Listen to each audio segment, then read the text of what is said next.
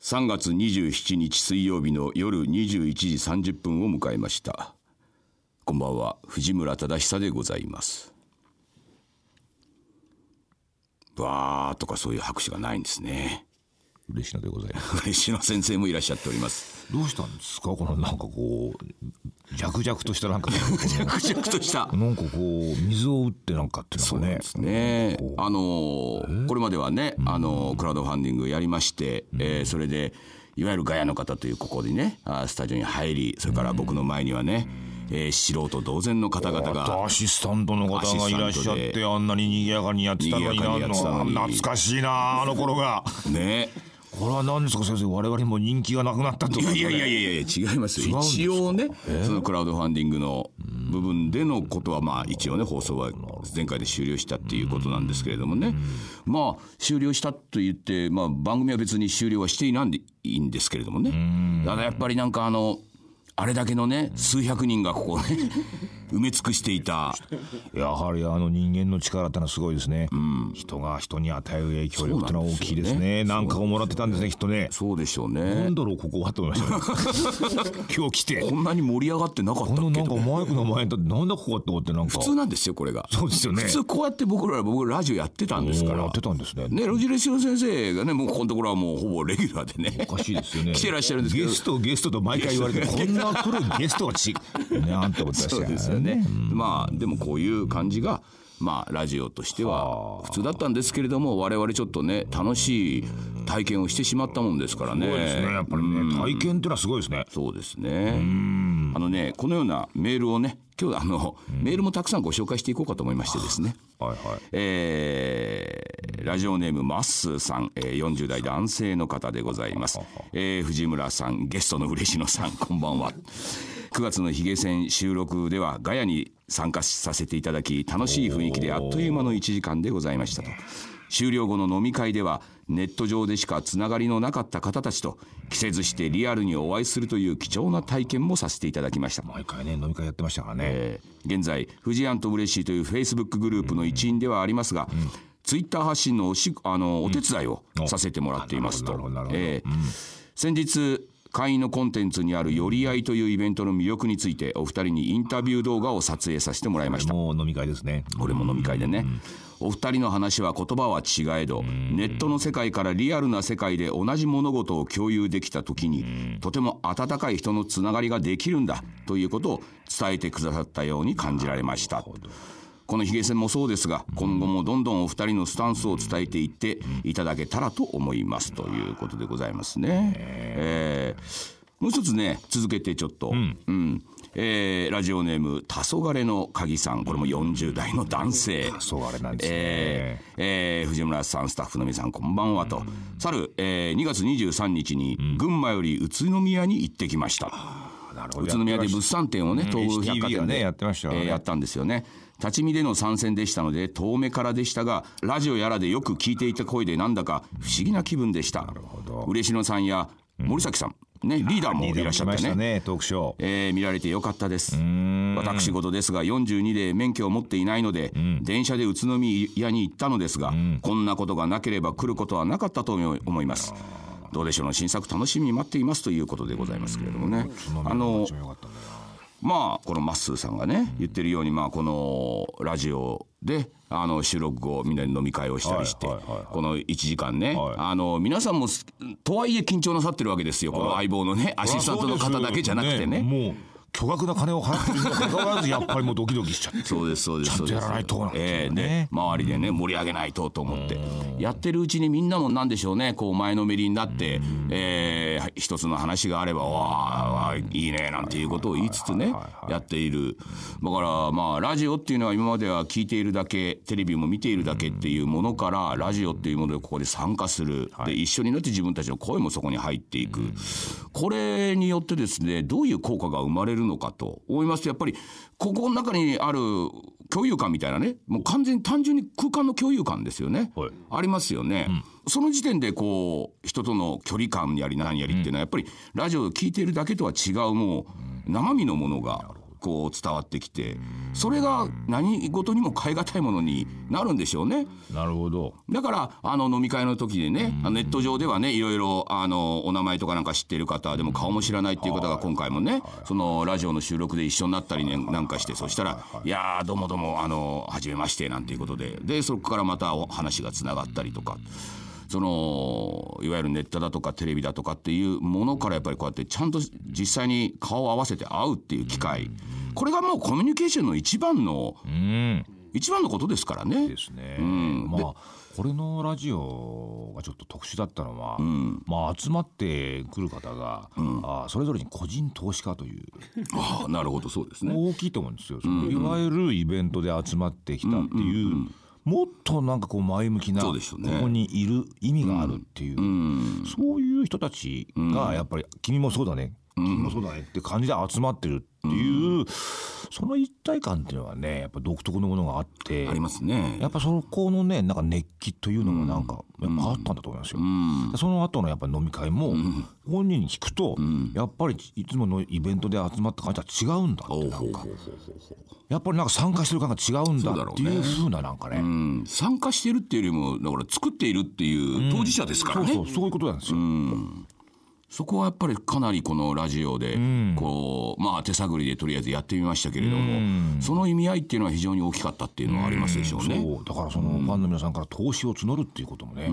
それなりのやっぱり意義っていうのがあったんだなっていうことを体験して分かりました、はいはい、あると皆思いさまんすも多分体験して分かったんじゃないかと思うんですよね。だからこれからのものづくりっていうのは意外ともう企業からのスポンサードとかねそういうのが普通だったんでしょうが多分僕は時代はもう変わってきているというふうにはすごく感じますねそれはネットっていうまあコミュニケーションツール新しいものができたっていうことが非常に多く寄与しててそれによってこうみんながいろんなところにいる人たちがそういう一つの目的に向かって集まるための手段ができた、これでもこれはあくまでもその通信手段でしかないからそれを実際にどういう形でやるのかっていうのはそれはもちろんこちら側の考え方でね今回はラジオというものを一つ媒体を使ってってそこに皆さん一緒に番組作りましょうで実際にここに来てくださいよ、やってみたらもうもう思いのほか皆さん盛り上がっちゃってっていうねだからそれはまたやった方がいいんじゃないですか。そりゃそうですそりゃそうです着々とね。思いますよね。えーえーということでね、あのー一曲曲を挟んでですね、えーそのあたりの話も、おちょっとねこれからのお具体策というまか、たバカに呼べとはいいうはい、 やっていきたいと思います、えーじゃあ行きましょう、一曲目クイーンで、えーレディオガガ」えーお聴きいただきましたのはクイーンで、えーレディオガガ」はい。これはもうね、もうラジオ、ラジオに対する参加ですからね、この曲は。僕らはラジオでね、聴いて、音楽を聴いて、そのラジオが今どうなってるんだみたいなね。ととにかくそれしか歌ってないっていう。ラジオに対する愛しか歌ってないっていう。いいじゃないですかね。非常にねいいですよ。まあ、ボヘミアン・ラプソディもね、あの、クイーンの映画ありましてね、先生見てないんでしょまあね。僕は見ましてねええ見ましてこの曲もいいところでね最後のねラストのコンサートのところでね流れてもうあの映像っていうのはね本当に当時のその同じライブライブエイドってやつ多といですよね全く同じ動きから何からオイブをなんかもう一遍やってんですもんね。そう。でなんかその結局俳優が歌ってるわけなんでしょ。そうそうそうそうれもすごいよねすごいすごいもうそうなだりきかっらちゃってその同じようにコピーしてなぞってるようで実はそうでもない。じゃあそうでもないねあるわけだよね。やっぱそうでもないねそこでみんな感動するわけでしょ。そうそうそうそうそうだそからこはやっうその人に見えてしまうぐらいのねぱすごいよね。すごい大したもんだまあそれはもうもちろんアカデミー賞取りますわって取いりうますわっちゅな。えーということでね、えー我々も愛してやまないラジオをですねこれからも続けていこうということでですね、えーメールはありますねりますかえーさつきさん、えー滋賀県のえー20代女性、えー藤村さんこんばんは毎月楽しく拝聴しておりますと、毎回相棒さんの素人全開な感じ面白かったです懐かしいですね。どうでしょうファンにも様々な方がいらっしゃいますね前回参加させていただきましたが2回目のクラウドファンディングの予定はございますでしょうかということでやっぱりね手をこまねいておらっ招いしてゃやる る出すものありますあのいやー、ある窓でしょう窓ね口が開かれる前からね、もうね、握って待ってらっしゃる。そうなんですよね。行列ができて る。もうできてますかね。できてます。外に並んじゃってなんかもうざわついてるわけえそうなんですかざわついてますかねなんでこんなに皆さん来てるんですかって。あーなんで入れないんだ俺たちをって言ってますかね。窓口どうなんだろうな だからやってらっしゃいますかあやってら。ますか窓口持ってきたらそれか もう。そうですか。だと思いますいね。やでもその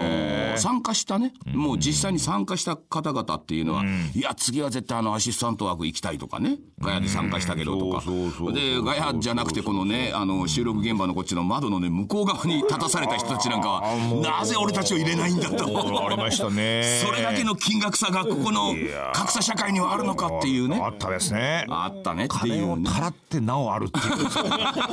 いう。すごいですね。すごいすごい。うんすごいですよいや。まあそういうことでね、えー今後もっていうか、まあ、またこういうふうにね手弁当の状態に戻っていったわけですけれども、まあまあスタッフの方からするとね、えーちゃんとねやっぱりスポンサーっていうものをね見つけてこの番組を続けようか、それともやはり皆さんのねお力そをれは個人投資家の 方かな。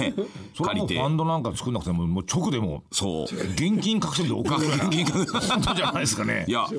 もうねこれはどうこう考えるっていうよりかはまあ今回ね「ヒゲ戦これからどうしよう」のコーナーっていうねまあ考えていこうっていうことですけれども多分ねこれ聞いてるリスナーの方もね我々も考えはもう固まってると思うんですよねまあ。そうでしょう。またやりたいまたやりたいただそのやり方っていうのをね、クラウドファンディングという形がいいのか、何なのかっていうのはちょっと、あの早急に考えなるほてどいきたいなと、まあだから今回が、えー3月ですか、まあ4月5月ぐらいちょっとそれ期間を置いて、はいなんかね夏ぐらいにはまたそういう形でいけたらなっていうのはまあ思っていますよと。ね、何事も皆さん体験ですか らね一度体験するといいんじゃないですかね、これはやっぱり違うぞってなんそかうありそまうすよそう。ねいややっぱりあの1回目でしたからね、あのやっぱり恐る恐るというかね、まあまあまあ、でも協力はしますよという形で、あのここにも来れないまま、まあ、遠くの方、なかななかるほど来れないもありますから、協力してた方いらっしゃいますけど、あのラジオのね、雰囲気を聞いてたら、いや、あそこにいたいと、自分もあそこに身を置きたいと、いやーねこう現場に来てやっぱ感じるものはあるみたいですねあるでしょうこのあのブースの向こうのねガラスの向こうにいる人もね、いやだったら俺はもうちょっと中に入るだけの物を張ってみたいなのがありますよやっぱりあるでしょうねここに来るとなんかやっぱり感じるみなぎる熱気みなぎる熱気、ねそしてこのシーンとして今ね今、 ね懐かしいあのちょ頃っと今や違和感がちょっとある。おかしいですね、えーだからこれでやってらっしゃったでしょ最初最初これでやってたしラジオっていうのはねやっぱりこうそうです聞いている人にね一対一で一対一でね語りかけるようなということですよっていうことをまあ言われてたんですけれども、ちょっと楽しかったもんですからね。なんでしょうラジオでありつつも、おまあこのガヤの方ももちろん参加してるんですが聞いている方もねあのいくつかメールはありましたけども若い僕らもさてアシスタントの方とかやっぱりそれそれぞれ年齢重ねた方がいらっしゃるわけじゃないですかそうでしょうやっぱりガヤの方だってね中高生来れない来れないやっぱりおじさんたちねお姉さんの方いらっしゃるおうでもそういう声を聞いててもおこのマイクの向こうからそういう温かさというかね自分も仲間に入っていいんだという雰囲気を感じられたっていうメールもありましたからね。さっきだった感じはなかったですねないですねえやっぱり終盛り上がっていくぞみたいなねねそういうことはないですもんね。よねあのーまたねちょっとメール読んでみましょう。おありますかえええーラジオネーム、えー藤村忠久の腕千夜一夜さん50代女性の方どとうししてて どうして腕なの腕私の腕に魅力を感じているという方ですね。 えー、藤井庵嬉野先生スタッフの皆様こんばんは奇跡のプロジェクトがひとまず終了するという先月の放送を感慨深く拝聴いたしましたとそんな2月のオンエアにも登場しもはや人レギュラー枠を獲得しつつある武田進さんなるほど、うん讃岐映画祭でのプロモート活動など武田さんのお話を伺って強く感じたのは清々しい貪欲さですと50代にしてね50代にして札幌から出てきたっていう、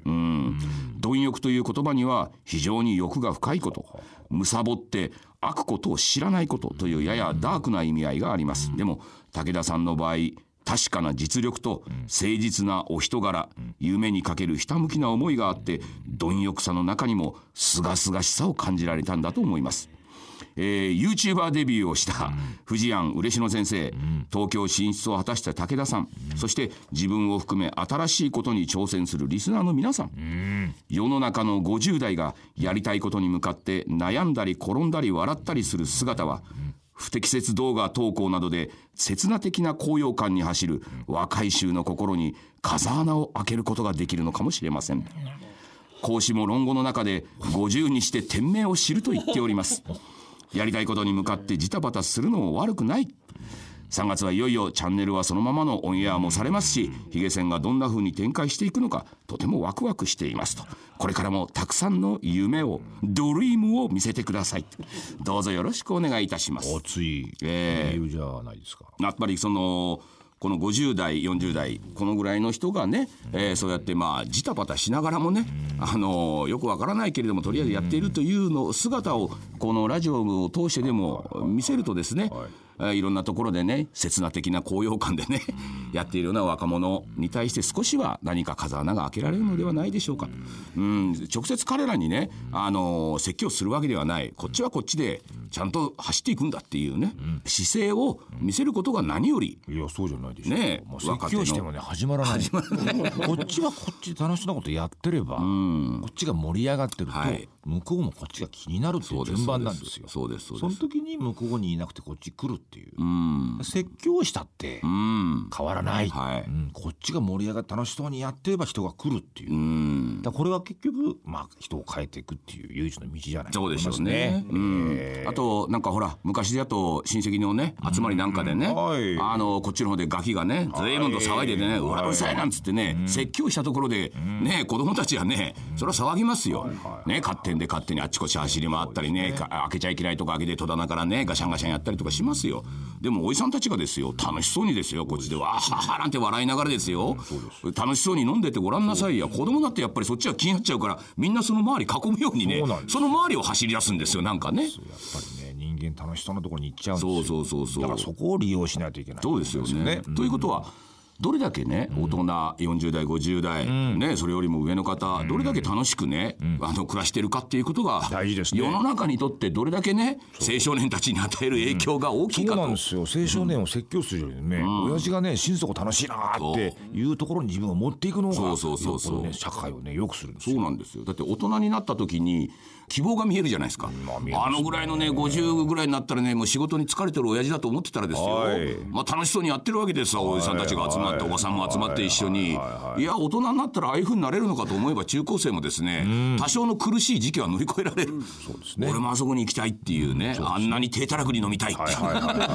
はいいいと思いますよねえ井戸端会議的なそねうですよね。いやだってきっとあのねあのラジオに参加してくれた方々もね、家庭持ってる方たくさんいらっしゃいますからね。で今回だけは、はいあの旦那にあのあり子ま供したねをそういねうこともね預けて今回だけは行ってこいっつってなるほど来させてもらいましたとかっていうのもさ。それも旦那に恩義に感じ、ちょっとまた家庭円満そうだよいいですよね そうだよねいいですよこれがねだって帰ってねそれはその奥さんだってねいやーねえおかげさまで本当に楽しい思いができたこんなことはもう一緒に二度あることじゃないなんつってねいやーありがとうありがとうってねいやーそしたら旦那の方もねいいよいいよ株がま落ちちゃうた次ねそうラジオのクラウドファンディング会あるんだったらそれはいくらでも払いなよなんていう感じでね家庭さらに円満みたいなねねそれはなりますわさますなりますだからなんかこのいい大人たちがどうやってこうこの世知辛い世の中楽しい場所を小さいところから作っていくかっていうことがねこれからの社会にとっては一番大事でしょ大事ですということでね我々このそうやってラジオもやってますしですねそれからこの前なんかはですねあのこれもあのメールで来てますけれどもねラジオネームえー2133えー40代男性の方ゆるそうに見えても基本はガチで走り切る藤村さんとグッズ店長石坂さんのランニングスタイルに憧れフルマラソンを走るようになって4年になりますと。えー3月3日の丘の里名水マラソン今年は冷たい雨の中完走お疲れ様でした、そしてマラソン後の飲み会、えー当日集まった衆がただ寄り合って天でに語らって食事するだけなのに何とも言えない安心感最高でしたまた早春の武田でお会いしましょうというねねこれもそうですよおじさんたちがですねマラソンをね本当にね冷たい雨の中本当雨降ってたんですよ降ってましたね寒かったですね雨を降ってる中ねおじさんたちがねあの走りましてですねこれも僕らがね店長と2人でヒゲマラソン部なんて始めたのを、まあ、おじさんたちとかはもうねおおお姉様方もそこに「いや走ったことないけど走るぞ」なんつって言って一緒に走るようになりまして冷たい雨の中ねぐしょぐしょになってでその後飲み会をやるんですけれどもねああやって直接みんなで一緒に走ってでその後飲み会をして。単なる疲れるだけじゃねえかって思うけれどもここにな何でしょうね非常な楽しみというかここも連帯感が生まれるっていうね。まああなたの仕事の一つかもしれませんね。そうですよねそういうふうにしてそのなんか場を作っていくっていうのはね、マラソンから始まるわけじゃないですか。はいはいはいはいマラソンで終わるんだったら、まあみんなも応援に集まって、まあ終わるじゃないですか。はいその後になんかその直来というね、はいなんか言葉でなんかこうみんなのその飲み会が、飲み会が飲み会の場がこう開かれるっていう、はいそれはやっぱその竹田っていうね、うんやっぱりその歴史も文化もあるっていう町がやっぱり持ってる力、で割とその日本建築のいい感じの広間をあてがわれて、ねで大分県のどっかにいるなんかシェフがねまたそうです武田でねお店をやってる若いねえシェフたちが集まってきてどうでしょくうもうれてファンでやってきてくれてっていう中でねやっぱりみんながこう毎年毎年その直来を目当てにやってくるだから走らない人もやってきて走ったやつも残ってやってきてっていうことでね私今年非常になんかいい感じに思いましたねなんか。先生が走ってるわけじゃなく毎回ね本当本当だから結局あれはあんたたちが走るっていうことが一つのテーマになってるんですよ、つまりそのお祭りって僕は考えるんですけど、お祭りってやっぱほら神社に奉納するって神様に対してっていうのが一つの神事であってそれが柱じゃないですか、うんうんそれがあるから人が集まるので理由もできる売しね店をね夜店を並べてとかっていう順番じゃないですか、売店だけ集めて騒いだってそうですねその柱が何かわからないっていうんじゃ人間やっぱりね盛り上がれないんですよそうですねだからそのなんか神事の一つになってるわけでしょ走るっていうことはいはいがはいねはいはい我々神様ですよね まあそれになってると42キロ走ってるけどねうんそう走ったから今日もみたいなそうだよねそれがね僕はねイベントには大事だと思うこのラジオもそうですよね、このラジオっていうものにみんなが来るっていうね、でここに必要不可欠だったのはこのネットの世界っていうね、うん、もっと広い感じでみんなを集められるっていう、みんなに伝えられるまっあてこそうのです手ね段、呼びかけるっていううん、ねこれがあったから、昔だったら多分親戚のおじさんが集まってやる確かねに。そうですねだけだったんですけど、今は親戚のおじさんだけではない、もう知り合いの気のいいおじさんたちが何人も集まって、楽しくやってるわけですからね。そうですね、まあ、日本中に散らばってなかなか会えない親戚のおじさんに会えるんですよねそうそうそうそうそうインターネットですねそうそうそうみたいなねそうそうそういう感じですからねだからテレビっていうものをやってましたけどテレビをやってるっていうことの基本ってこっちなんだろうなっていう思いますよだそうかでらすねコミュニケーションですからねだからテレビっていうのが一つの神事みたいなことでねあのそれがあるからテレビっていうものでみんなが集まってくるそうですねうん、それを僕らは実際に会いに行っちゃってやってるっていう、でもこれは僕は一番の基本だと思うし、お客さん商売というかね、仕事としても考えても、まあ、自分がそれ好きなんだろうしっていう、まあだからテレビをやるんだったら神様も降りてくるぐらいのことやんなきゃダメってこ とねそうですそうですよねだからそうですよだから自分たちでバカ騒ぎだそけうしそてうそたうなんらです穴埋めっていうのはダメです、はいうんやっぱり神様が降りてくるような感じのところまで必死こいてやってるってことやはりそれがお祭りになってくるっていう順番でしょうそういう考えでテレビを作ってる人いるんでしょうかねねえ先生我々もそれなかったですけどねいや でもそれ、それを狙ってやるなんていうことは多分人間ないはずだ、うんはいはいはい後から振り返るとそうだろう、俺らも向き合ってやってきただろうっていうのがあるんじゃないですかね、だから人がついてきたんだろうそうでしょうねだからもう今窓口もないのにみんながもう列をな しておいおいおいおい他の広場で並んでるわけで、おい早くしろみたいなお布をね持っていねやーとか言ってるじゃないかやってるわけですよねますけどね何も心配することはないこれからもねそうですようんこういうことをやっていけばみんなは楽しくやっていけるしあの世界も平和になりますからね。はいということで、えーね、次の曲うん行ってみましょう、えーボンジョビで「バッドメディスン」。